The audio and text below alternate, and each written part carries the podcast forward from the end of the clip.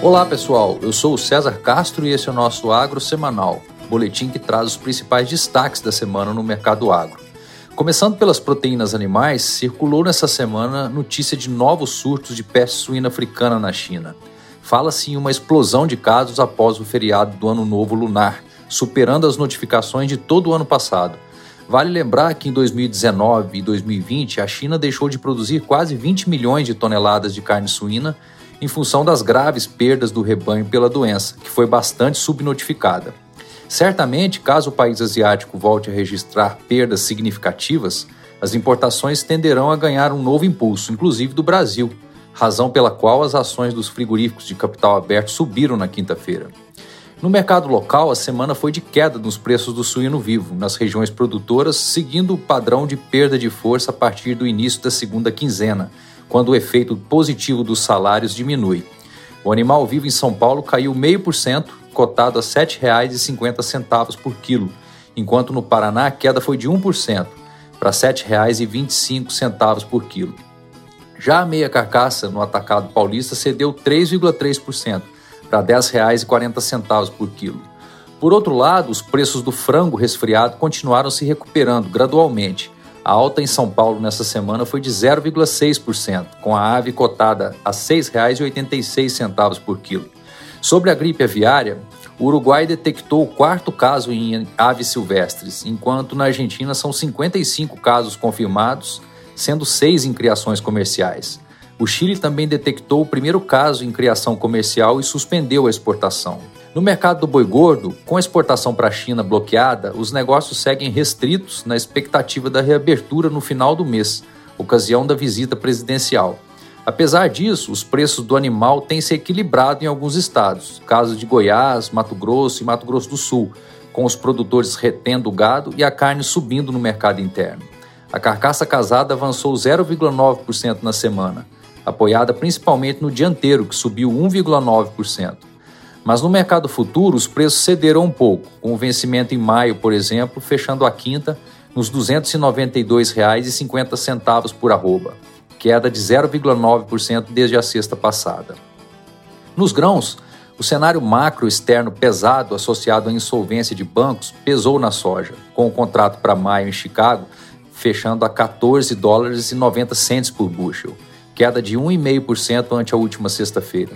Nem mesmo a nova revisão para baixo da safra argentina foi suficiente para sustentar as cotações. A bolsa de cereais reduziu de 29 para 25 milhões de toneladas a colheita de soja do país, diante do clima diverso. No Brasil, assim como no mercado internacional, a semana também foi de queda. Em Sorriso, a desvalorização sobre a última sexta foi de 1,3%, para 141 reais por saca.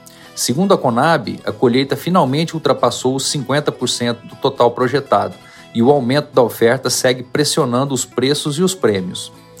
Para o milho, a semana foi de valorização. Nessa quinta-feira, o primeiro vencimento em Chicago fechou em 6 dólares e 32 centes por bushel, alta de 1,2% sobre a sexta passada.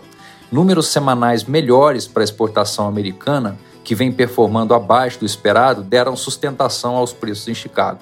E seguindo a valorização do mercado internacional, em Sorriso, o cereal apresentou alta de 1,6%, nesta quinta, fechando em R$ 63,26 por saca.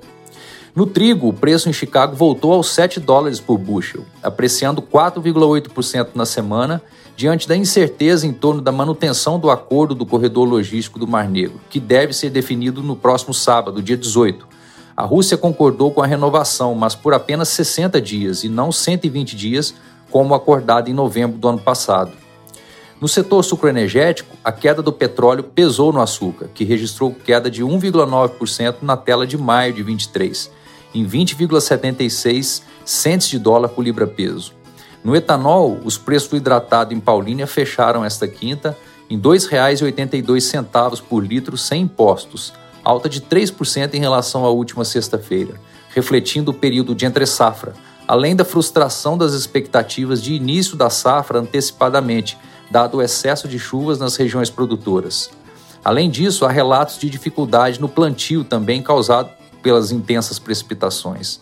E para finalizar com o mercado de café, Apesar do aumento da versão ao risco no fronte macro, o Arábica recuperou bem na quinta-feira o tombo ocorrido na véspera, com o primeiro vencimento em Nova York fechando a quinta em 1 dólar e 85 centes por libra peso, alta de 1,8% frente à última sexta. Os baixos números de exportação brasileira e o excesso de chuvas em Minas Gerais têm ajudado na sustentação do mercado.